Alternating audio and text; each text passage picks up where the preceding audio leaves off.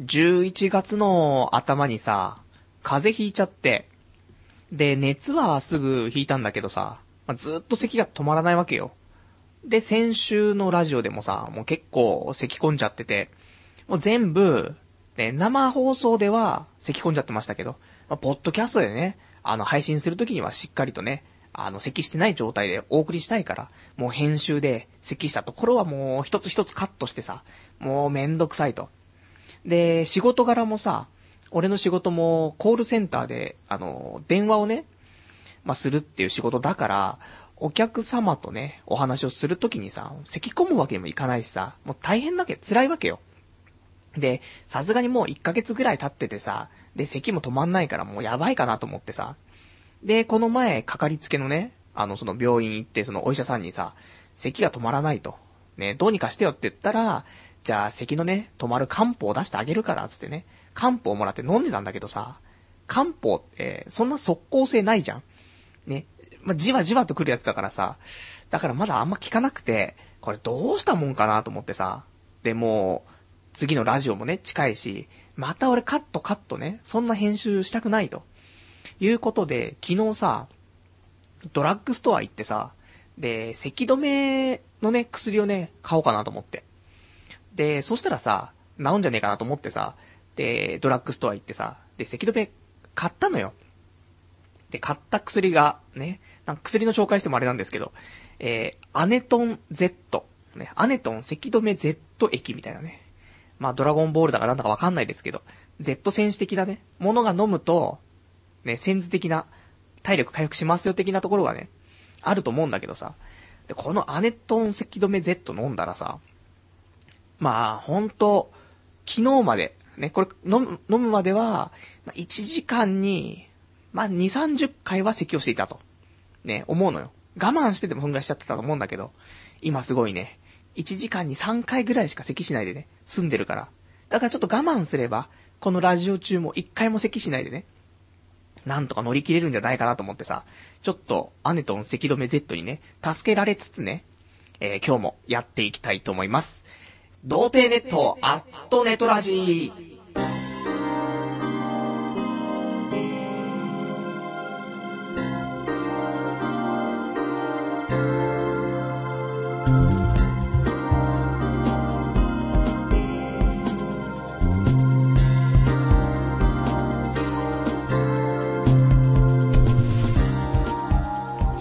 改めまして、童貞ネットアットネットラジパーソナリティのパルです。こんばんは。まあ、そんなね、アネトン咳止め Z のね、話もしたかったりもしたんだけど、実は別にその話っていうよりも、まあドラッグストア行った時にね、あのー本当はこの咳止めをね、あの、買うつもりではなくてね、他のものをね、ちょっと買おうと思ってて、それでちょっとドラッグストア行ったんだけどさ、あの、急にさ、まあ、こうやって、まあ、風邪ね、ひいて、で、ちょっと体力も低下してて、毎日さ、まあ、気だるいわけよ。ね。で、油っぽいさ、ご飯もよく食べて、あの、ホットモットのね、いつも言ってるホットモットでさ、海苔弁当が今、290円が230円でさ、だからもう食っちゃうんだよ、これ毎日。そうするとさ、ちくわを揚げたやつと、ね、ちくわの天ぷらと、あと、白身のフライと、ね、もう油もう満載なんだけどさ、でも美味しいし、安いしで食べちゃうわけ。そうすると俺も肝臓悪いからさ、この油が分解できなくてね、まあ背中は痛いし、で、もう血がなんかすごいドロドロした感じになってね、もう体も重いしってことでね、これまずいと思ってさ、で、栄養補給ね、しないととか思ってさ、何がいいんだろうなと思って。で、まあ毎日のように家にね、あのリポビタン D があるから、これは飲んでるんだけど、まあこんなのはね、全然気持ちのね、ちょっと、あの俺栄養剤飲んでるから、ちょっとは頑張れそうかなっていうさ、そのぐらいのね、まやかし程度にしか過ぎないから、他にないかなと思ってさ、ちょっといろいろ考えたんだけどさ、そういえばさ、なんかちっちゃい頃ね、ほんと幼稚園とかの頃に、なんか、一日に、一粒二粒しか食べちゃいけない、なんか、肝油ってあったでしょ？わかんない。その、住んでる地域とか、通ってたね、幼稚園とか保育園とかによって違うかもしんないけど、うちの幼稚園は、なんか肝油っていうのを、もらって食べてたわけ。で、これなんか、確か栄養があるやつだったなと思ってさ。じゃ、ちょっと肝油、久しぶりに食いてえなと思って。それで、ドラッグストア行ったのよ。そしたら咳止め変えたから。ね。まあ、これはね、あのー、美味しい副産物だったんですけど。で、肝油食いてえってことになってさ。で、ちょっと調べたの。で、肝油っていうのがある。ね。肝油ドロップっていうのが、まあ、あって、で、あ、これだこれだと思って。じゃあこれ買いに行こうかなと思ってさ。そしたらさ、何やら、その、幼稚園で配られていたのは、俺のところは勧誘だったけど、他のところでは、パパゼリーっていうのがね、配られていたと。で、どっちがうまいんだと、どっちが栄養があるんだっていう論争がね、ちょっとネットでしているのを見かけたからさ、なんだと？俺はちょっとパパゼリー食べたことないから。じゃあ、勧誘とね、パパゼリー両方買ってね、で、ちょっと、どっちがどうなのよっていうのね、ちょっと、ラジオのネタ的にもいいじゃないと思ってさ、で、買いに行こうと思ってさ、行ってさ、そしたらさ、パパゼリーって売ってないんだよね。わかんないけど、俺が行ったドラッグストア、1軒、2軒、3軒ぐらい行ったんだけど、パパゼリー売ってないの。その代わり、かわ、あの、この可愛い肝油ドロップ S っていうのはね、売っていて。まあ仕方ないなと思ってね。肝油食べたいしと思ってさ。で、やっぱあの頃さ、まあ、ちっちゃい、ちっちゃかったからね、あの、肝油なんて、1日ほんと1個とか2個しか食えなかったと思うんだけど、大人になったらさ、あんなん、全然、3歳ぐらいの子が1粒なんだから、俺10倍なんだから10粒ぐらい食えんじゃないのと思ってさ。で、肝油買ってさ。で、見たのよ。そしたらさ、肝油ってさ、やっぱりね、えっと今手元にねあるんだけど、えっ、ー、と、1歳以上15歳未満、1日1粒。えー、成人15歳以上、1日2粒ってね、うん、そんな変わんなかったっていうね。だから、ね、あの頃いっぱい食べたいなっていうね、思ってたものが、結局大人になってもね、変えることは変えるんだけど、1日2つまでしか摂取しちゃいけないっていうね、そんなちょっと栄養価が高いのかね、よくわかんないんだけどさ、でも効能とかもね、あのー、しっかりしてるからさ、目の乾燥感、えー、何これ？骨場、うん、骨と羽の発育不良、えー、なんだ？あと、まあ、いろいろいいわ、いいらしいよ。うん。目、目にもいいらしいね。で、妊娠とか、授乳期、ね、あと、病中病後の体力低下時、発育期、老年期ね。もう何でもいいと。ね。もうそういう時に栄養として取れよと。っていうことでさ、じゃあちょっとあのー、この咳止めと、あのー、この勧誘ドロップくださいって言ったらさ、その店員さん、多分薬剤師の人だったと思うんだけどさ、俺がこの咳止めと一緒にこれ買うから、その需要競争的なもので買ったと思って、あの、栄養補給だったら他におすすめしているものありますけど、とか言ってね、言われちゃって、いや、俺勧誘食いてんだと思ってさ。で、勧誘をさ、買ってさ、で、ちょっと、一個ね、あのー、ちょっと放送しながらで、申し訳ない。ね、勧誘食べたい人、申し訳ないね。俺ちょっと食べてみるわ、一個ね。まあ、昨日も食ったんだけどさ、さっきも食ったんだけど。これ今日二つ目ということで食べますけど。うん。肝油だね。うん。このね、肝油の周りにちょっとね、砂糖コーティングみたいにされててさ。で、甘いんだけど。で、食べていくとそのねっちょりしたやつがあるんだけど、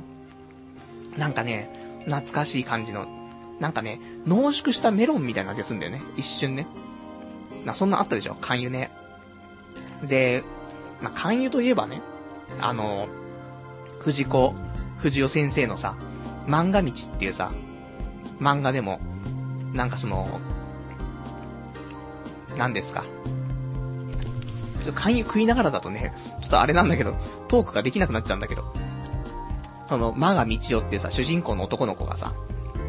その転校してきた学校で、で、学校で勧誘配られると。で、勧誘をさ、初めて食べたさ、その主人公がさ、もう甘いっつってさ、ね、あのー、感動するわけ。勧誘に。そんな勧誘ドロップだからね。いや、美味しい。確かね、これ買ったの100粒入って700円ぐらいだから、まあ、そう考えるとね、1粒7円ぐらい。安いんじゃねもしかして。ね。だからね、美味しいし、1日2つしか食えないしね、長持ちするしと思ってね。で、まあ1日2つじゃもう100粒全然減らないからね。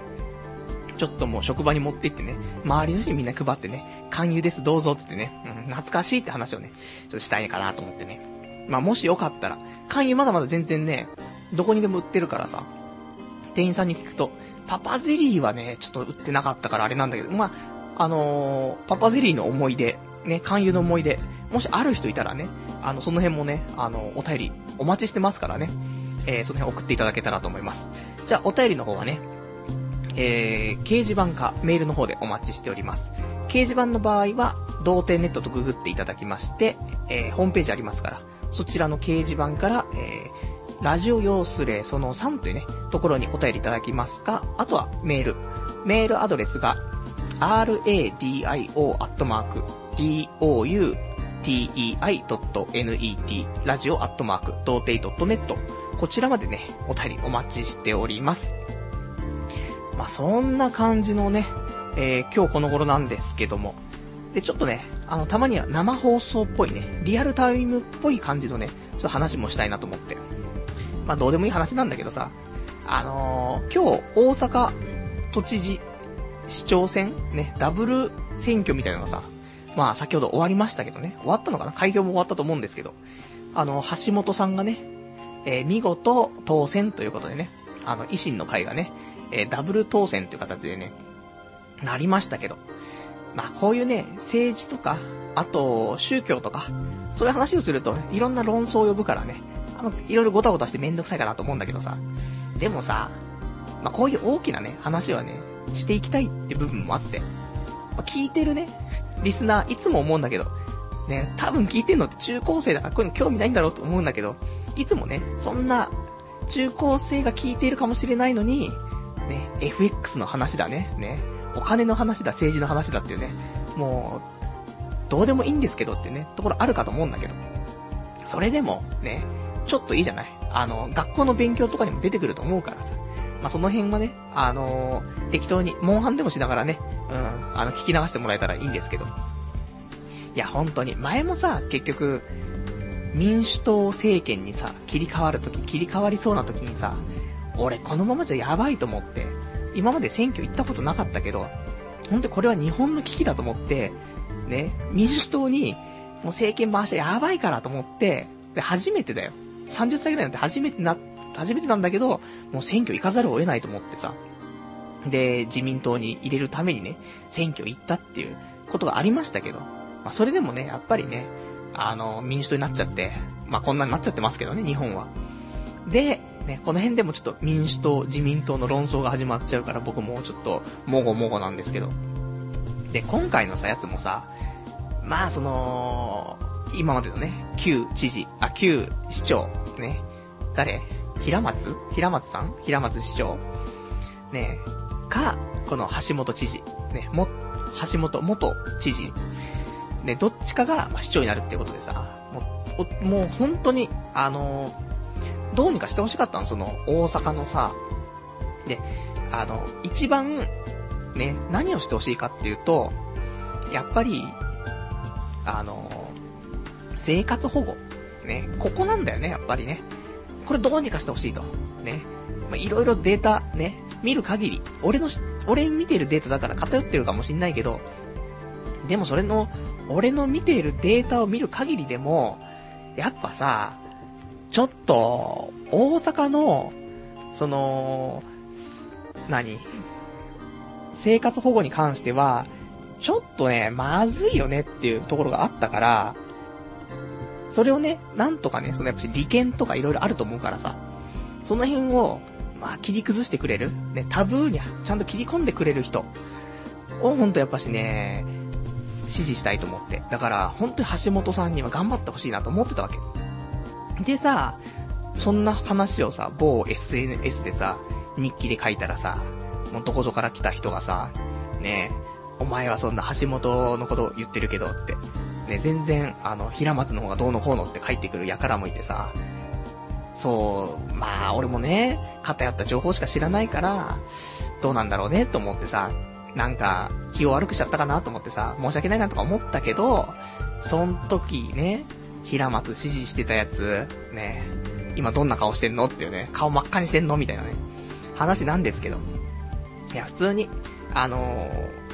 まあ、結構行き過ぎなね、ところも橋本さんあるかもしんないけど、それでも、やっぱね、うーん、なんかいらないものはいらないからね、その辺をちゃんと削減してもらってさ、で、その辺やっぱり切り込んでもらえる人だとは思うんだよね。で、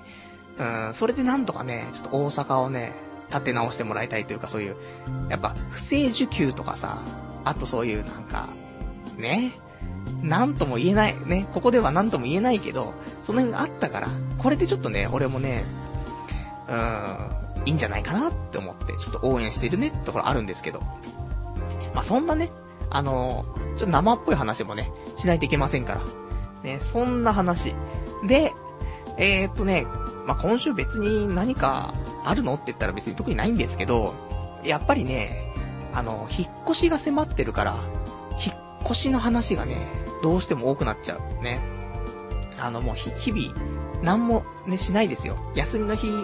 何かしなくちゃってなるけど、いつもね。ラジオのために何かしなくちゃと。でも、やっぱね、もう、引っ越しの準備で大変っていうことでね。で、いろいろ一応やってるんですけど、で、いろいろ調べたの。あの、今住んでる部屋とか、で、新しくね、住む部屋とかさ、いろいろ比較とかしたりとかね、してさ、そしたらさ、今住んでるところってさ、よくよくちゃんと調べたら、まあ、2LDK なわけ。で、和室が6畳で、和室が1、2部屋あって、1つが6畳で1つが4畳半。で、えっと、リビングが多分9.5畳ぐらいあって、えっ、と、合計の平米数的にも50平米ぐらいあんの。まあ、部屋的にはあんま使ってないんだけどね。和室はほとんど使ってなくて、ただ収納がね、押し入れが2つあるから、そこに突っ込んでるっていうね、感じだったんだけどさ。で、まあ、リビングは普通に使ってたんだけど。だからさ、それがさ、今回、引っ越し先がさ、15平米って書いてあるわけ。完全に3分の1以下になってるわけ。それで、俺が最初もらったね、図面の方だと、この新しいところは、7畳って書いてあったの。なんだけど、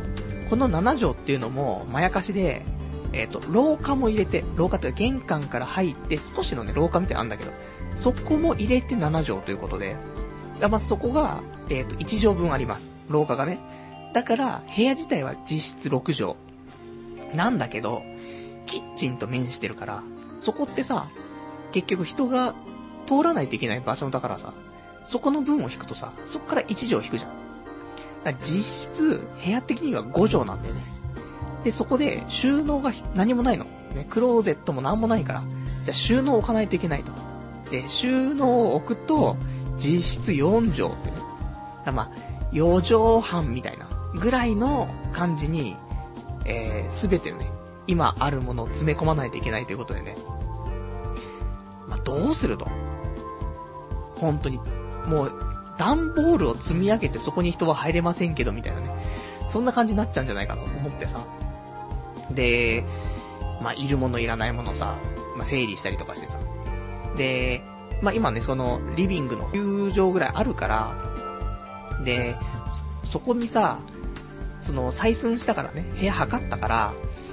じゃあ、ここの部屋と同じね、その間取りで、ちょっと考えて、ちょっと物をね、配置してみようかなと思ってさ、何も置けなくてさ、だから今、その配置で、あのー、ラジオやってますけど、ほんと、あのー、ソファーがあって、テレビがあって、で、テーブルがあって、椅子があって、これだけだよね。これ置くのが限界っていう。何この豚小屋みたいな。なんで俺これ、こんなの引っ越し、ね、お金かけてんのって話なんだけどさ。でも言ったら、じゃあ逆にね、家にいて何すんのって言ったら、うん、パソコンしてテレビ見て寝るかなみたいな。じゃあ、ね、問題なくねみたいなね。話もあるんでね、別に問題はないんですけど、だからただね、そういうことで荷物がいっぱいさ、いらないもの出てきちゃってさ、どうしようかなと処分するの大変だなと思って。で、ちょっとあの、リサイクルショップでも呼ぼうかなと思ってさ、ちょっといろいろ調べてたんだけど。だから近くにね、あの、オフハウスっていうさ、そのブックオフ系列のさ、なんかハードオフとかさ、なんかいろんなそんなジャンクハウスとかいっぱいあるじゃん、そういうのさ。それの家版みたいなやつでさ、服とか家具とか家電とかそういうの多分引き取ってくれるようなね、あの、リサイクルショップがあるから、で、出張買取もね、してくれるみたいだからね、ちょっと明日あたり、ちょっとお休みだからね、呼んでみようかなと思ってさ、結構あるのよ。あのまず、ずっと使ってたね、長いテーブル ?120 の70ぐらいわかんないけど、横がね、横が120センチぐらいの奥行き70とか90とかあって、そういうテーブルが1個あって、それいつもパソコン用に使ってたんだけど、やっぱ仕事的にね、あの、パソコン使うっていう風に考えると、長い方がね、やっぱしね、書類置けたりとかね、いいじゃんっていう考えで、えー、机ね、使ってましたけど、実際何やってんの？うん、ニコニコ動画見てるっていうね、話だからそんな長い机もいらないよねっていうね、ところで、この長い机は、まあ、処分かなと思ってさ。今ちっちゃいね、その、なんだろう、ダイニングテーブルみたいな。よ、70センチ、70センチぐらいのね、あの、テーブルがあるから、そっち1個にしようと思ってさ。そこにパソコンと、ね、スピーカーと、あとそういうなんか、いろんな機器ね、置いて、今やってますけど。だから、ね、ただこれ乗せたらさ、このテーブルいっぱいいっぱいだから、人が来たらこれどうすんだろうなとか思思いつつもさ、ね、ノートパソコンでよかったと。なんとかなりそうな気はするんだけどね。で、あとはさ、えー、他にこたつ。こたつがあるし、あと他のテーブル、あのなんか、えっ、と、ローテーブルっていうの？なんか低いね、えー、テーブルがあったりとか、あと、電話とファックスとプリンター合体してるやつね、一体型のやつとか、あとは掃除機でしょ？加湿器、えー、ポット。まあ、もろもろあるわけですよ。だからそれを全部ね、引き取ってもらおうと思ってさ。だ本当は冷蔵庫とかもね、本当は置けるか置けないか分かんないところなんだけど、だからどうしようかなと思って。で、まあ、しょうがないから、まあ、冷蔵庫一旦まあ、持ってってどうするかって決めたいなと思うんだけどさ。でもさ、持ってくにしてもさ、引っ越しね、引っ越し自体ね、どうしようかってところでさ、あの、引っ越し業者に頼むか、あと自分たちでやるかってところで、ちょっと今迷ってたところがあるんだけどさ、毎回ね、一応その、幼馴染とかに手伝ってもらったりとかしてさ、で、自分たちで、バン、バンとか借りてね、で、か、あのー、まあ、自力で頑張って、引っ越しするんですけど、まあ、前回はね、あの、ちょっと精神的にね、あのー、まあ、仕事上ね、精神的に追い込まれてまして、もう逃げるようにして、ちょっとね、引っ越しした部分があったから。だから荷物が超多くてすっごい大変だったの。ただ、今回は、荷物超少ないから、本当に自力で全然できるなってところはあるんだけど、ただ、あの、今回引っ越すところが、5階建ての5階と、で、エレベーターがないと。さすがにそれ、ね幼馴染に頼むのちょっと申し訳ないなってのもあってさ。で、すごい忙しいんだって今、仕事が。そんな中ね、わざわざ休んでもらってさ。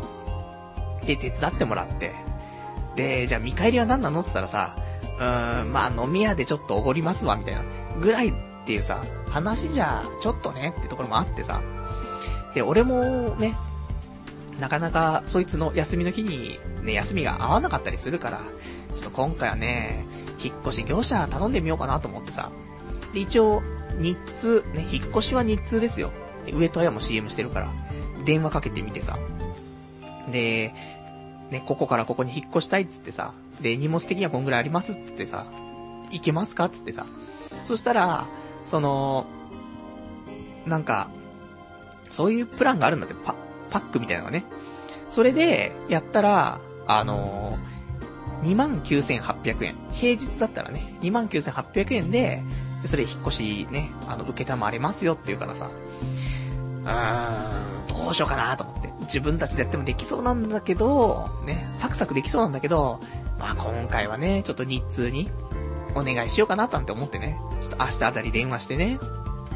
で、決めたいなと思うんだけどさ、で、もうそろそろね、もうだって1日には鍵もらえるからさ、もう引っ越しですよ。ただ、あの、インターネットをね、あのー、回線をまだ契約新しいところでしてないからさ、これをしないと、ね、あの、俺たちの生命線、インターネットですからね。インターネットできない家に何の価値もないですからね。豚小屋だって、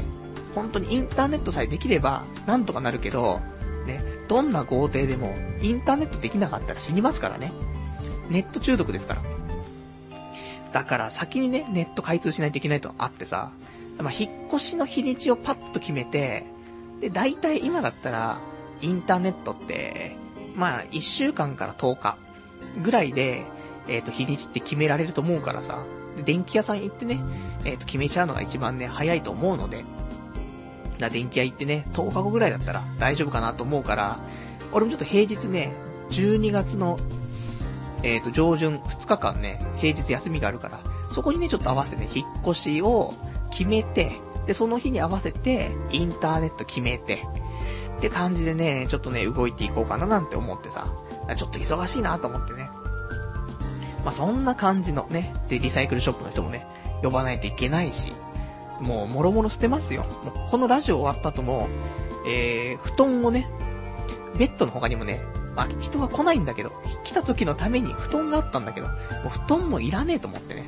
布団も捨てないといけないですし、ね。で、いらない服もいっぱいありますから、ね。これがちょっと、明日ね、リサイクルショップで引き取ってもらえるんだったらあれなんだけど、もらえなかったらそれも全部捨てないといけないですからね。本当に、あの、でも、いいと思う。それもね、あの、やっぱし人間身軽にならないとね、いけませんから。だから、まあそういう意味ではね、整理整頓ができてね、いいんじゃないかななんてね、思うんだけど。まあそんなこんなだね、最近ですから。だからちょっと、ね、なんか新しい話ってないですけどね。まあ、ちょっと落ち着いたら、引っ越しして落ち着いたら、ね、またなんか新しいね、その新天地で、えー、面白いことをね、いろいろ探したいなと思ってますからね。その辺は、ちょっとね、えー、お楽しみにしていただけたらなとは思います。じゃあちょっとね、お便りいただいてるからね、えー、お便り読んでいきたいと思います。えー、ラジオネーム、えー、ラジオネームが、昇進者さん。遅まきながら、お誕生日おめでとうございます。記念に風俗でも行かれるかと思いましたが、それはなかったみたいですね。大塚は風俗店ありそうな感じですが、いつか挑戦した際には報告お願いします。あと、冬込み落ちました。正直コミケは他のイベントと違って僕みたいな小さなサークルでも多少は本が売れたりして貴重な収入源の一つなので落ちると苦しいですね。えー、パルさんは今年はコミケは行かないのですか？僕の実感では夏より冬の方が厳しいですが、というね、お便りいただきました。ありがとうございます。ね、あの、あ、誕生日ありがとうございます。ね、記念にね、あのー、風俗でも行くんじゃないかってね、大塚は結構風俗店がありそうなね、感じがあるということでね、お話だったんですけど、風俗店結構あるよね、大塚ね。まあ、西川口に一回住んじゃったらね、どの風俗街もね、もう霞んで見えますけど、全然何の問題もないね。うん。ちょっと、お店がね、ちらほらあるかなぐらいの感覚にしか僕にはね、思いませんからね。何の問題もないんですけどね。まあ、風俗は行かないっていうね、ところありますけど。で、えー、っとね、まあ、いつかね、あの、俺の欲求が止まらなくなったらね、ちょっと行きますから、その時は報告しますけどね。で、あと冬込みね、もうそんな時期っていうことでね、えー、っと、冬込みのイベント、あ、冬込みのね、えー、落ちてしまったということで、ね、残念だったなところだと思うんですけど。俺もね、冬コミとか、コミケ行ったことないからね、うん、行きたいんだけどね、いつ行っていいかわかんないっていうね、ところもあって。で、冬はさ、寒いんでしょ？で、夏は暑いでしょ？で、辛いなってあるんだけど、今年のやっぱり冬はちょっと行かないんですけど、夏はね、ちょっと行きたいなと思ってる。本当に。あの、次の夏は、行きます。決定事項で。ね、有給取って行きますから。だから冬はね、風邪ひいちゃうから、ね、無理っていうことでね。冬苦手なんだよ、本当に。夏の方がいいんだよね。暑いのはさ、なんとかなんだけどさ、寒いのってどうにもなんないんだよね、本当に。だから、まあちょっとね、冬込み、みんなね、ちょっと行ってきたらね、あのー、いいと思うんだけど、俺はちょっと夏までね、我慢したいと思っております。ありがとうございます。で、あとね、えーと、ラジオネーム、山田メロスさん。えー、はじめまして、数ヶ月前からポッドキャストで拝聴していました。これからもよろしくお願いします。えー、この度、大塚に引っ越されるということで、大塚には、つけ麺みかんという美味しいラーメン屋さんがありますよ。えー、か、カッチャルバッチャルという、これまた美味しいカレー屋さんもあります。ぜひエンジョイしてくださいというね、お便りいただきました。ありがとうございます。こうやってね、大塚情報。まあ、東京、じゃあまあ関東、東京ね、この辺住んでる人しかちょっと、まあ、有益な情報ではないんですけど、大塚にね、そういううまいラーメン屋と、ね、うまいカレー屋さんがあるってことだからね、まあ、引っ越したらね、あの、もう、グルメレポーター並みのね、あの、毎週、食べて、でレビューしますから、わかんないですけど。だってさ、もう今本当にもう、ホットモットかセブンイレブンかしかないからさ、もう毎日同じもん食ってるからね。そう考えたらさ、せっかくね、都内に引っ越すんだからさ、毎日違うもん食った方がいいじゃん。どうせ外食してんだからさ。そしたら1週間に7回外食夜するでしょ？そしたらそれを紹介するっていうコーナー作ってもね、何の問題もなく、ね、できますから。でも、いろいろとね、それでも俺が美味しいっつったらもうみんながね、うん、全然美味しくねえじゃねえかみたいなね、ところのお便りもいただけると思うからね、いいんじゃないかなって思うからね、その辺もね、ちょっとやっていきたいと思うんでね、えー、またなんかそういう美味しいところ情報ね、あったら教えていただけたらと思います。ありがとうございます。えーと、他ね、えー、ラジオネーム、起きたて小便さん。パルさんこんばんは。今日は用があり、昼過ぎから大塚にいたんですが、帰り際にピンサロに入ってみました。5000円で2回転で女の子も良かったです。パルさん引っ越してきたら安いのでおすすめですよっていうね、お便りいただきました。ありがとうございます。いやー、大塚情報が多いね。意外と、あの、都、都内に住んでる人は多いのかなもしかしてね。わかんないですけどね。まあ、この辺ね、ぜひ、あの、皆さんね、東京引っ越して、ね、これから来るよっていう人もいるだろうし、ね、あの、就職とか、進学とかね、いろいろあると思うからさ。で、あとはもう、ちょっとね、やっぱなんだかんだでね、なんかのオフライン、オフ、オンラインゲームのね、オフ会とか、そういう時もね、やっぱ東京に来てね、オフ会とかあると思うから、その時はぜひ大塚に来てね、えー、ピンサロ行ってみるといいと思うんですけど、俺は行かないよ。ピンサロは行かないです。あのー、行きたいんですけどね。ただやっぱし、怖いね。病気が怖い。もう、特にピンサロは。安くていいんだろうけど、俺はね、ダメ。病気怖いから。ね、吉原の高級風俗でも、もう怖いですからね。そ、そんな人間はね、ちょっとね、難しいなと思うんですけど、その辺の、普通の一般女性ですらも怖いですからね。どうせやりまんビッチだろってね。病気持ってんだろって思っちゃうから。だからね、もう怖い。ね、女怖いってことでね。まあ、頑張って、せっかくね、あの、一人暮らしをね、あの、都内でするわけですから、なんとかね、新しい新居に住んでるうちにね、彼女をね、作りたいなとは思ってるんですけどね。またなんか、おすすめピンサロ情報あったらね。まあ、俺は行かないですけど、ね、ラジオ聞いてるみんな、ね、この辺に有益な情報ね、あのー、与えられたな、与えてあげられたらなと思うからね、ちょっとその辺もね、お便りお待ちしてますよ。じゃ、そんな感じのね、えーと、この辺のお便りということで、あと、ラジオネーム、375番さん。もしかして引っ越しの週は放送なしですか？というお便りいただきましてありがとうございます。えー、引っ越しの週でも、放送はありますね。あのー、今住んでるところにしかネットが引いてなければ、何の荷物がね、ない部屋だとしても、ね、あのー、そこにパソコンとね、機械の方がね、いろいろ持ってきて、えっ、と、放送だけはしますから。大丈夫です。あの、大丈夫ですか？誰が求めてるんだって話なんですけど、えー、もう変わらず、いつでもね、日曜日23時からは放送したいと思ってるんですけど、ただ引っ越しちゃうとさ、仕事があったりするとさ、間に合うのかな ?23 時。その辺がちょっと心配なんだけど、でもまあ言ってもね、15分ぐらいしか通勤時間変わんないと思うから、そう、そうするとね、まあ、に、うん、そうだね、10時半ぐらい、22時半ぐらいには家着けるから、そうしたらね、まあ、ギリギリ間に合うかなというところなんでね、変わらずね、放送時間はね、このままやっていきたいなとは思うんですけど。で、あとはさ、その、ラジオ自体なんだけどさ、1月1日ま第何回になるかわかんないんだけど、1月1日のさ、元旦ってさ、日曜日なんだよねと思って。だからさ、俺元旦からラジオするんだよねと思ってさ。ねだから31日はね、実家に帰るから、この日が日曜日じゃなければね、何の問題もないんだけどさ、1日はもうね、普通に家戻ってきて、で、ね、新年早々、ラジオしますからね。みんなでね、もうその、家族団らん、ってかもうそういう一族団らんしてるところでね、このラジオをね、爆音で流してもらえればね、いいんじゃないかなと思ってね。で、本当にね、あのー、親族の人からね、白い目で見られるっていうね。そんなお正月、ね、いいと思いますからね。まあ、頑張ってね、その辺もね、あの、聞いてくれる人いたらね、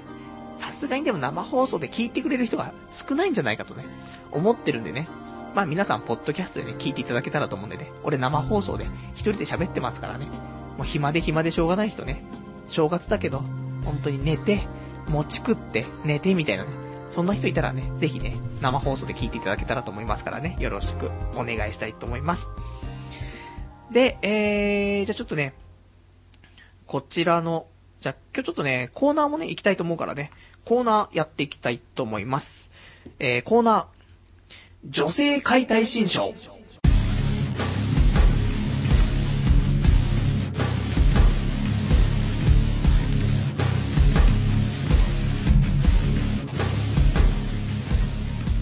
こちらのコーナーね、えー、やっていきたいと思います。こちらはね、あのー、まあ、女性って、まあ、素敵やんって話なんだけど、でも、やっぱりね、目に余るところがありますよ。女性は。そんな女性のね、嫌なところをね、うん、どんどん解体していこうじゃないかというね、そんなコーナーですので、えー、ここからは女性のリスナーの人はね、あの、聞かないで、ね、聞くと、本当にブチ切れちゃうから、ね、あの、男全員の意見でもないし、あと、あの、すべての女性に対する意見でもなくて、あの、本当に局地的な男と、男の考えであって、で、局地的な女に対しての意見であるだけの話だから、まあ、もし聞くっていう人いたらね、あの、あ、こういう人間もいるんだと、ね。こういう男の考え方もあるんだと。あと、こういう女がこの世に存在するのかと。そういう風にね、あの、ちょっと違う世界の話だと思ってね、聞いていただけたらなと思うんですけど、女ってやつは感情的になるからってね、もうこの時点で女、ね、あの、切れてると思うんですけども、すいません。これで女性リスナーがどんどん減りますね。で、今週、えー、言いたい、えー、女性解体新書のお話なんですけど、えー、多分ね、これね、何度かやってくかもしんないんだけど、もうね、常にこれループする可能性があるんですけどね、タイトル的な、そういう、ね、題名的なところはね。あの、セックスを生でやったことのあるやつ、ね、ある女はクソっていうね、そういう話をしたいんですけど。ね、ちょこちょこ言ってるような気はするんだけどね。いや、本当にさ、あのー、セックス、もうね、ちょっとね、思うところはさ、もうここまでね、来ると、この辺の肉食系女子がね、増えてきてしまうとさ、さすがにね、あのー、処女をね、守ってるっていうのは難しいと思うの。ね、処女中の俺としては、処女がいいんだけど、処女をもう、求めるのは、ね、女性には酷だと。思って。だから、セカンドバージンまでだったら受け入れようと。思ったんだけど、セカンドバージンを受け入れるっていうところがね、まずもう、セカンドバージン自体がいないから。もうやりまんしかいないから、この世には。だからもう俺も、もうやりまんでもしょうがないと。ね。もうそこは、もうしょうがない。諦めようと。その代わり、ね。ね、そりゃ、どんどんどんどんさ、ハードルは低くなりますよ。でも、やっぱしさ、その一定のラインってあるわけだからさ、ここは許せないという話でさ、セックスをね、生でした女、したことある女、こいつらはダメね。うん。ほんと何人と付き合ったことがあっても許すよ。まあ、許さないんだけど、許すことにしようよ。だが、ね、一度でも生の、生でやったことのあるやつね、てめえは論外だっていうね、話ですから。だってさ、いや、これは、あの、性の知識としてね、あの、合ってるか間違ってるかっていうのは、またちょっと微妙なところなんだけどさ、やっぱり生でするとさ、ね、射精してもしなくても、あの、子供ができる可能性ってあるわけよ。ね、カウパー先生でも、子供ができる可能性ってのはやっぱあるわけ。ね、もしかしたらカウパー先生ではできないかもしんないんだけど、例えば、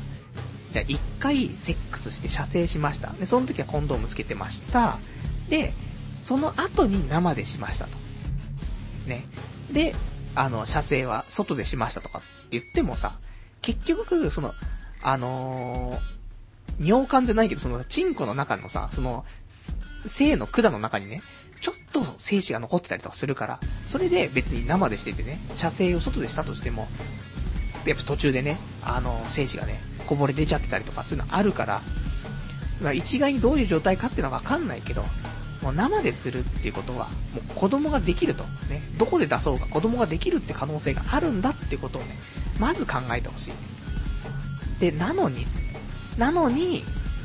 生でする女がね、この世にはいるわけですよ。まあ、男が無理やりって言って、どうしても拒否できなくてっていうんだったら、まだそれは男の責任だから、あれなんだけど、その、男がちょっと言ったらいいよとかね、むしろ女の方から生で今日は大丈夫だよとかいうクソ、ね、もうほんとカスだなと思ってさ。でね、あのー、ちょっと2チャンネルをね、徘徊していてさ、あのー、これは、あの、信憑性があるかどうかわかんないんだけどさ、で、あとこれ読んじゃっていいのかわかんないんだけどさ、ちょっとそういう、処女中のね、集まるさ、あの、スレッドがあってさ、そこでね、書いてあった、ちょっと、なんだろう、書き込みをね、あの、サクッと紹介したいと思うんだけどさ、これ読んだらさ、ちょっと、ね、生ですんのとかって本当にダメじゃないのって思うんだけど。で、書いてあるやつがね、お前らすぐに中で出したがるけどな、成人、えー、婦人科で毎日毎日、くせえ子宮を覗かな、覗かん、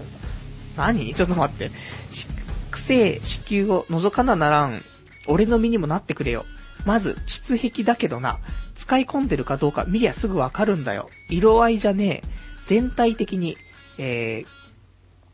空力がいい感じに滑らかになってんだよ。しかも、表面をクリアコーティングしたようなテカリ。で、子宮口、これがひどい。えー、計算符でもねえのに、えー、何？口を開けてんの？しかもそこから腐敗臭を帯びたえー、薄黄色の、え、粘膜ができてんの。大概ここで看護婦は、えー、看護師は顔を歪めます。で、器具突っ込んで子宮の中を覗くんだが、もはやこれは、えそこは黄泉の国、えっていうような感じで、で、中で出された、ね、経験がほとんどない子は子宮内が軽く充血したピンクなの。でも、ガンガン中出し決められてると、えー、内壁に緩いゼリー状の黄色いプルプルした悪魔がこびりついてんの。それがもう本当に黄泉の国としか表現できない悪劣な周期を、えー、匂わせていて、どんな可愛い姉ちゃんでも嫌悪感しか、えー、湧かない。で、大概そういう姉ちゃんは、えー、着床不全とかで来院するんだが、旦那の精子もそんな過去の男汁にまみれたところで頑張れねえっつーの、まあその黄色い、黄色い悪魔を洗浄するんだが、患者に見せてやりたいんだけどな、本当のところは、あんたの狂ったモラルのせいで俺はこんな臭い汁をお掃除させられてるんすよ、とね。知られたら二度と、えっ、ー、と、知らしたら二度と来店しねえんだろうから言わねえけど、一回につき、えー、ごく微量、3から10%ぐらい、だが、中で出された汁は子宮内洗浄するまで内壁に残る。これが子宮関連の病気や不妊につながる。つうかほとんどがこれ。子宮外、筋腫の原因なんて腐った精子が原因で炎症を起こしているとしか思えない。いくら生理が来ようが残るものは残るんだな。人間の体はそこまで完璧にできていない。長年えー、長い年月中出しされても耐えられるようにできてねえんだよ、子宮はというね、長いね、書き込みだったんですけど、ね。これもし書いた人ね、あのー、ラジオで言うなよってね、話あったらお便りください。あの、この部分カットしてね、あのー、ポッドキャストではね、配信したいと思うんですけど。だそんなんだからさ、もう、生でするっていうことは、まあ中出しするときもありますよ、絶対。で、中出ししたらこんなことになるんですよ。ね。中出ししたらやっぱ残るの。中には。その子宮の中には。それで、残ったやつが、その子宮の中にね、もううっすらと膜を張って、ね、もう腐った精子ですよ、そんなの。それが、もうそういう子宮内のね、病気とかっていうものの大半っていうね。だもちろん、あの、そういうんじゃなくてね、あの子宮の病気になってる人いると思うからさ、そういう人に本当に申し訳ないね、話なんだけど、そうじゃなくてね、こういう中出しとか、無計画でやって、だから変な話、ピルを飲んでるから私大丈夫、中出ししていいよって言う人いるかもしんないけど、こうなるんですよ。ね。せ、あのー、子供はできませんけど。ね。でも、こうやって残った精子が腐って、それが、ね、膣内に膜を張って、それで病気になったりとか、するわけだから。で、それを、ね、ちゃんとその、膣内の洗浄したりとかさ、そういうの病院行ってしたりとかさ、本当にちょっと頭おかしいんじゃねえのと思ってさ。だから、あの、本当にね、ダメ。中で出しちゃダメだし、生でしちゃダメだと思うんですよね。だって、生でするっていうことは子供ができるって可能性があるわけだから、もう、結婚ですよ。ね。これ前も言ったけど、あの、なんていうの？キスをするのは恋人でいいです。で、ただセックス。コンドームありでセックスしたら、もう婚約ですよ。ね。可能性がないわけじゃないから。子供ができる、できないって。その、コンドームがね、例えば途中で破けちゃったとかさ、そのあったらもしかしたら、子供できちゃうかもしれないわけだから。そう考えたら、ね、コンドームありのセックスで婚約。で、えー、生でセックスしたら、もう結婚だよね。だってもう、できるんだもん、そんなの。いや、そういう考えをさ、持たないさ、ね、モラルのないクソ女がさ、増えてるからさ、その辺本当に、どうにかしてほしいと、思うんだけど。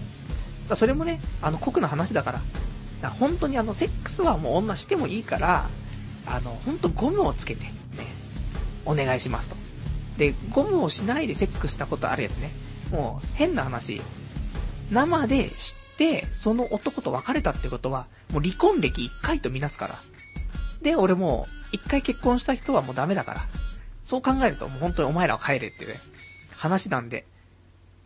本当に、あのー、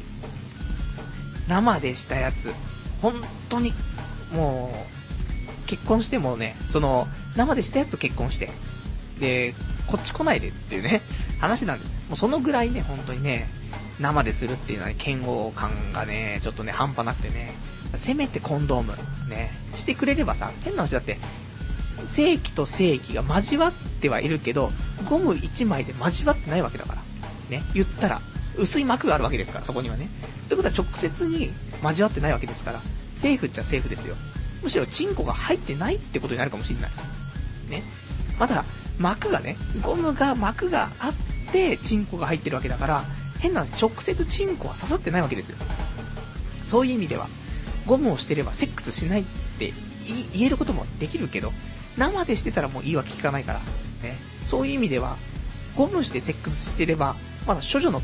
そ、それはないんですけど、ね。あそんな感じだからさ、まあ本当に、あの、生でする女クソだなってね、そういう話がしたかったってことでね、今までね、生でしたことはないですよって女性いたらね、貫いてほしい。なんとかゴムをしてね、セックスをしてほしいなと思っておりますよ。えーと、そんなんでね、女性解体新書なんですけどもね、いいのかな、こんなんでね。また女性、ね、あの、いいです。もしね、女性の人で聞いてね、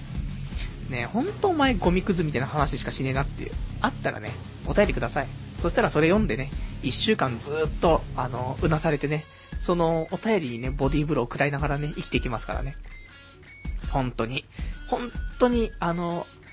何言ってんだよ、こんなお便りよこしてよっていう風にならないんでね。あの、受け止めちゃうからね、あの、一週間辛いんですけどね。でもそれでもね、いいんでね、お便りお待ちしてますからね、えー、よろしくお願いしたいと思います。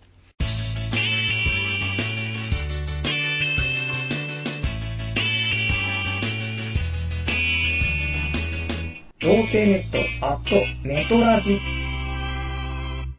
では、えー、もうね、お時間も結構経ったからね、お別れのコーナーね、やっていきたいと思います。お別れのコーナーは、えー、今日喋りたかったこととかね、あとは読めなかったお便りをね、つらつらとね、読んでいこうじゃないかというコーナーなんですけども、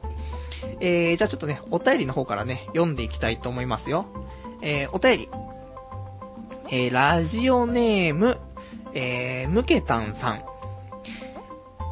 えー、パルさん。えー、この間はアドバイスありがとうございます。えっとね、ムケタンさんからのね、あの、前、いただいたお便りの方はね、彼女がいて、で、セックスをね、するんだけど、彼女が痛がって、最後までできませんと。どうしたらいいでしょうかってお話だったんだけどさ。まあ、ということはね、彼女が処女だって話なんですけど。えー、先えー、前回は、アドバイスありがとうございます。なんだか変なことを言っているようで、でもよくよく考えると正論だったっていうパルさんのアドバイス。処女は痛いもんは痛いらしいです。あと、ゴム買うのって少しばかり勇気が必要じゃありませんというね、お便りいただきました。ありがとうございます。ね俺もね、何言ってっかいつもわかんなくなってるけど。でも、まあ、よくよく考えてみると正論の可能性もあるというね、そんな話ではあるんですけどね。まあ、処女はね、痛いもんは痛いらしいんでね、俺もわかんないですから。処女だったこともないし、処女を相手したこともないからね、わかんないんですけどね。もし、ね、処女の人いたらね、あの、ぜひね、その辺をね、えっ、ー、と、教えていただきたいなと思うんですけど。で、あとね、ゴムを買うのはね、あの、少しばかり勇気が必要じゃありませんっていうね、お話なんですけど。あのね、ゴムはね、俺一番最初に買ったのね、高校生だったんだけど。いやー、恥ずかしいよね。高校生でもかっこいい高校生とかさ、背の高い高校生とかだったらさ、あなんか、彼女いるんだみたいなね、コンドーム逆に買って偉いじゃんこいつみたいになるんだけどさ、俺みたいなチンチクリンの高校生がさ、買うとさ、こいつ何なんだよみたいなさ、絶対なんか、彼女とかいねえけど、夜オナニーするためにコンドームだろうみたいなさ、とかなんかその、装着する練習のためにコンドームだろうとかさ、絶対思われてるわと思ってさ、恥ずかしかったんですけど、まあ、結局ね、高校生の時、まあ、その思われていた通りのね、あの、ちょっとコンドーム一回つけてみたいってね、好奇心だけで買ったもんですからね。まあ、そこから、ね、何年もね、経たないとね、童貞は捨てられなかったって話ではあるんですけどね。だ今は逆に、もう30歳だからね、俺はもう恥ずかしくないんだけどさ。だ逆にこう、なんていうのコンビニとかで買うと恥ずかしいね。ところあるかもしんない。で、ドラッグストアとかで買うと、意外とそうでもない。なんかその、医療品っていうかさ、医薬品っていうかね、そういうなんか、あのー、ものをね、買ってるような雰囲気で買えるから、例えばそういう整髪料とコンドームみたいなね。うん。そんなんで買ったらさ、あ、この人なんか、ちょっと、おしゃれ気使いながらも、そして、女の子の扱いもみたいな。ね、生でしないでコンドームちゃんとつけてるのね。素敵。ね、入れてってなるかもしんないからさ。そしたらもうレジの中でやっちゃいますけど。だそんな感じだと思うよ。だからドラッグストアで買うのが一番ね、俺はおすすめかなと思うし。うん。まあ、その辺でね、恥ずかしくないんじゃないかなと思うんですけどね。で、恥ずかしいのは、えっ、ー、と、コンドームとね、あとなんかその、なんとかの力みたいなね、あのー、勢力ギンギン剤みたいなね、そういうのも一緒に買っちゃったりとかしてね、で、ローション買ってみたいな、そういうのちょっと恥ずかしくなってきます。もう、何点セットにもなるようなね、全部エロいのっていうね、エビオス買ってね、エビオスとか買ったりとかしてたらもう恥ずかしいですから、ね、その辺は、あとはんぺんとね、あと、こんにゃく買ったらね、こいつやべえってなるけど、そういうんじゃなければね、あの、いいと思うんでね、あの、ドラッグストアおすすめかなと思いますよ。ね。で、あと、やっぱし、コンドームね、した方が絶対いいですから。だから恥ずかしくてもね、あの、コンドーム買っていただきたいと思いますよ。で、あとね、えーと、ラジオネーム。ラジオネームが、えーと、ラジオネームどこだ？いっぱいちょっとね、いただいてたんであれなんですけどね。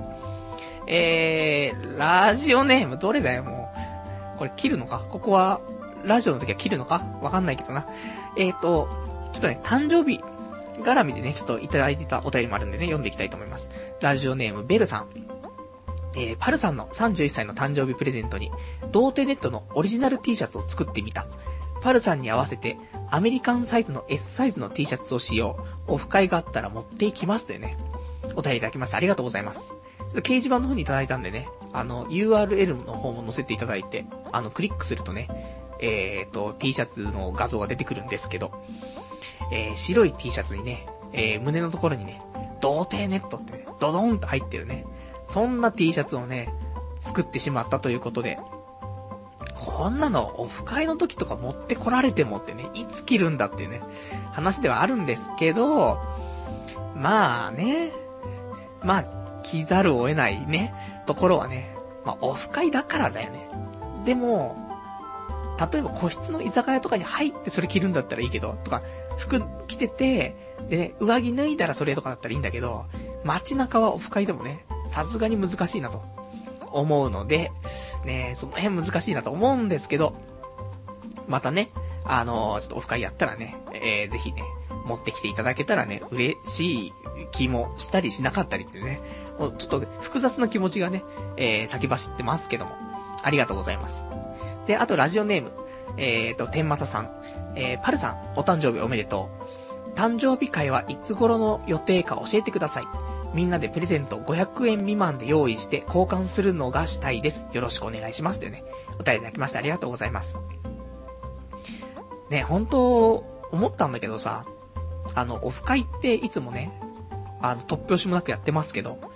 本当にこのさ、年に1回とかね、俺の誕生日にオフ会とかってさ、そういうのが一番オフ会ってしやすくねと思ってさ。ね、ちゃんと理由もあるしね。俺を祝えと。ね。そんなオフ会っていうのはいいんじゃないかなと思うんだけど。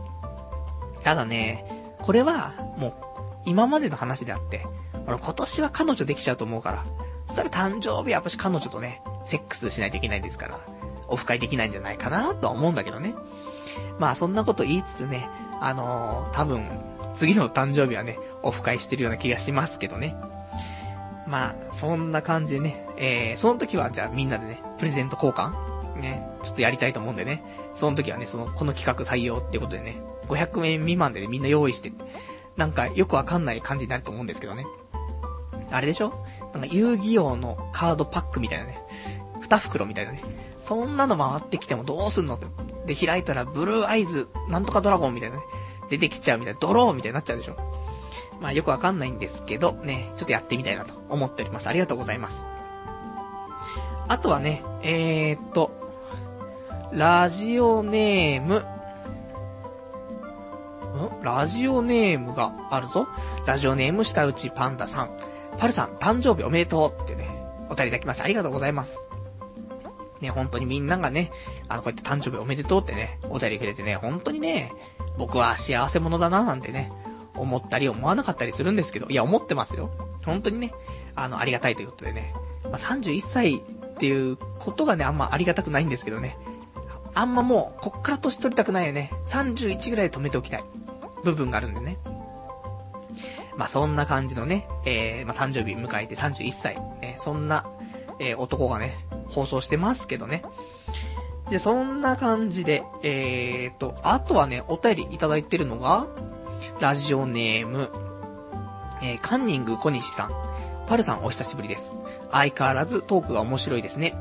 中学生活もあと少しで終わるので、3年間思いを寄せている女の子に告白しようと思います。女の子に告白した経験も、告白された経験もないので、どのようにしてえー、告白したらよいか困っています。パルさん、ご教授よろしくお願いします。というね、お便りいただきました。ありがとうございます。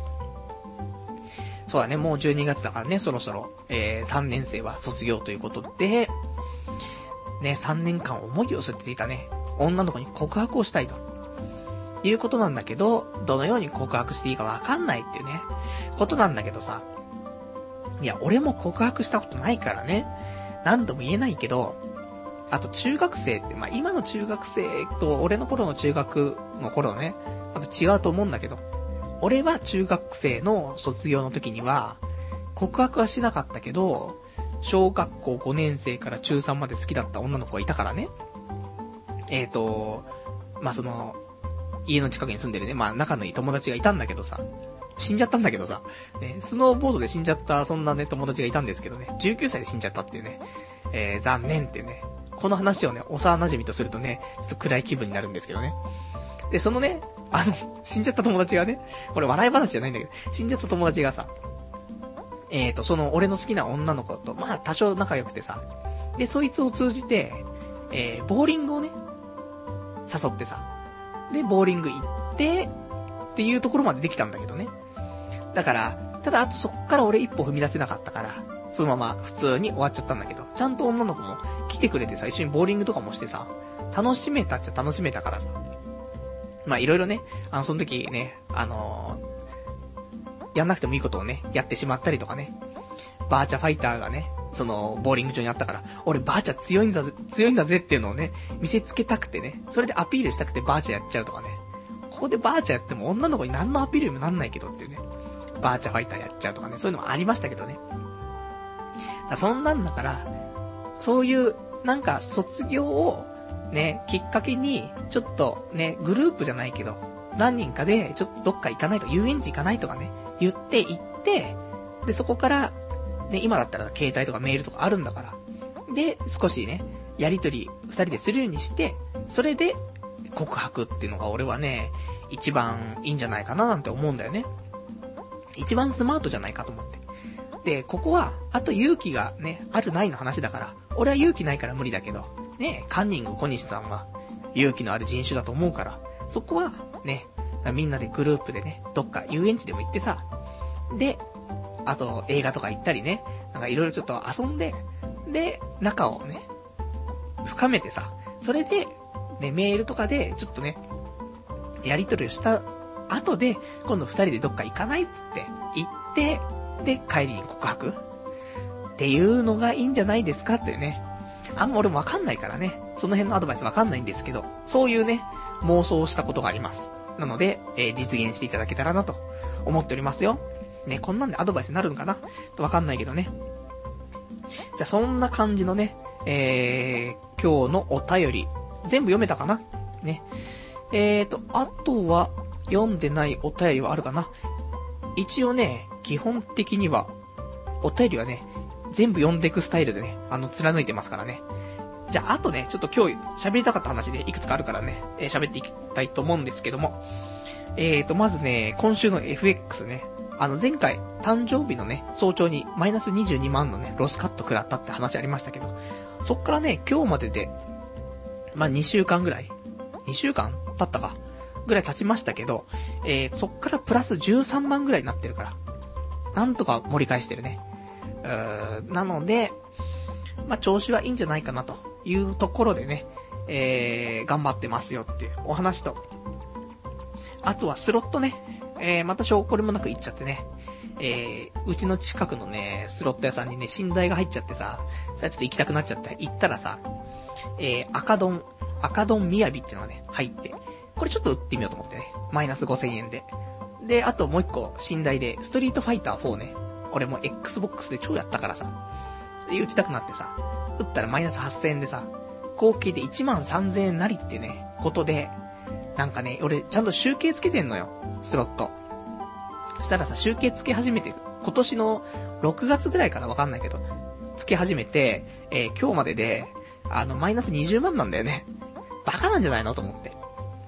で、その20万あったら、FX に突っ込めばみたいなね。結局お前はお金ね、なんとかして増やそうとしてるけど、いつもなんかマイナスだなっていうね、話ではあるんですけどね。あとはもう12月にね、北斗の剣が新しいの出ますからね。それまで我慢ってね。うん。てかもう一生我慢しとけよお前ってね、話ではあるんですけど、まあ我慢できないよねってね、ところはあります。で、あとはね、えーと、誕生日にさ、親父からお金もらったから。で、親父もちょっと服をね、俺にプレゼントする予定だったらしいから、じゃあちょっとね、服を買おうと思ってさ。で、通販でね、えー、服買いましてね、えー、そんな服をね、あのー、着てるんですけど、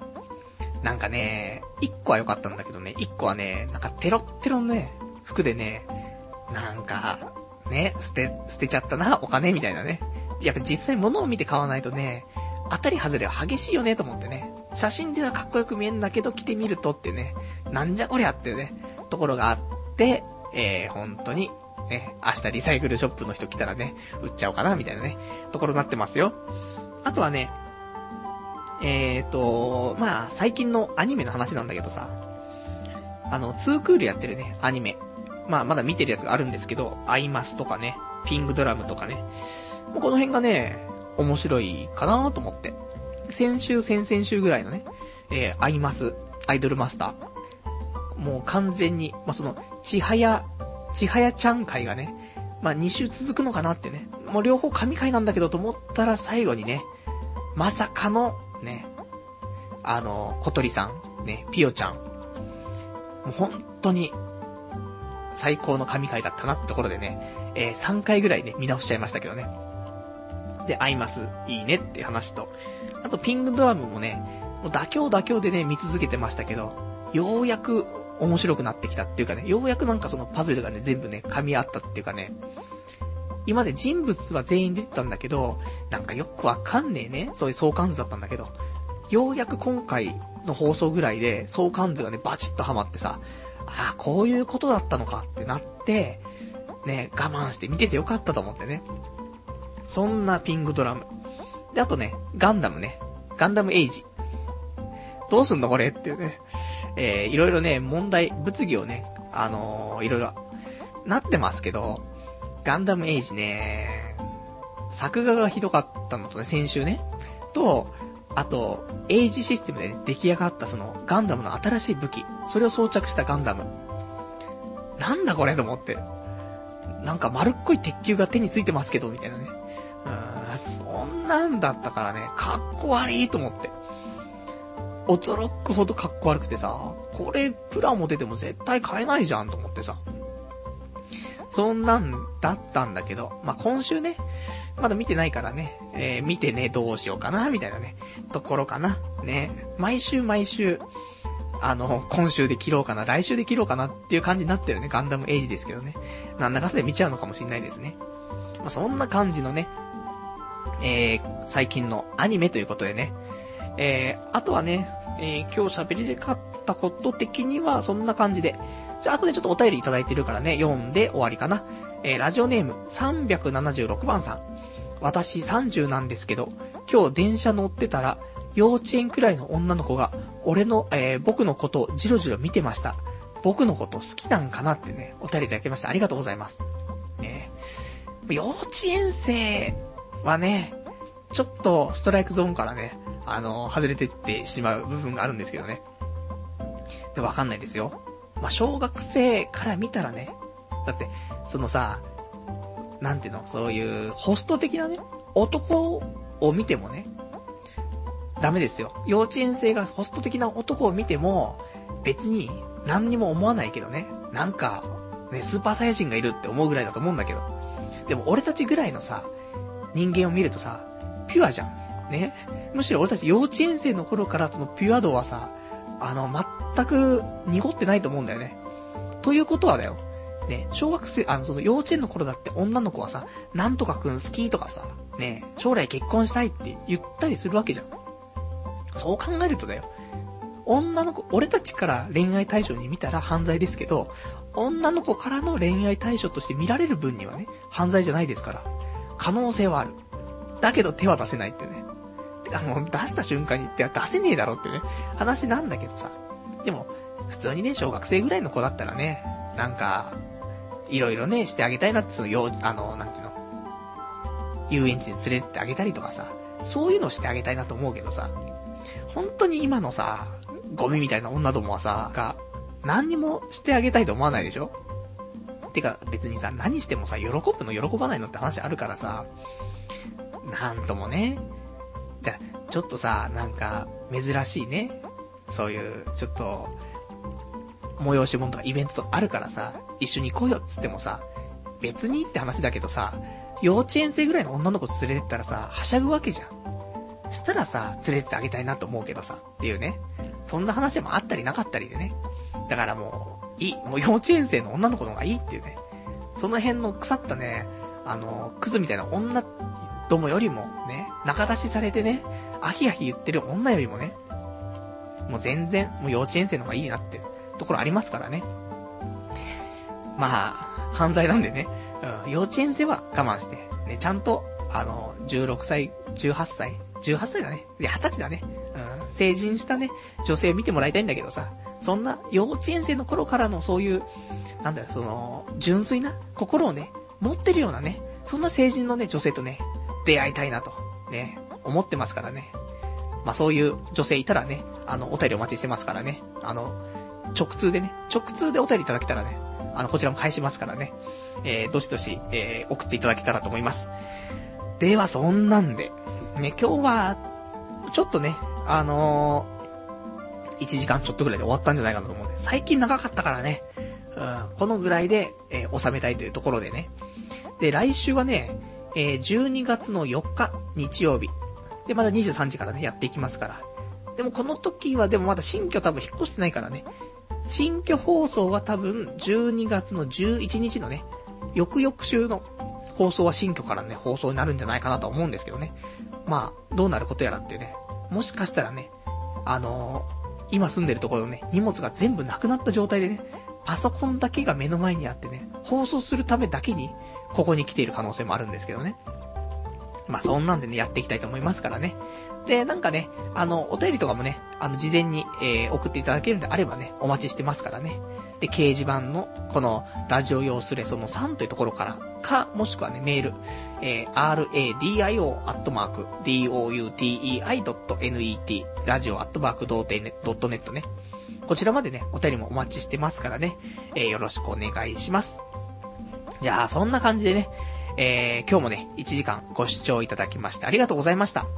それでは、また来週お会いいたしましょう。さよなら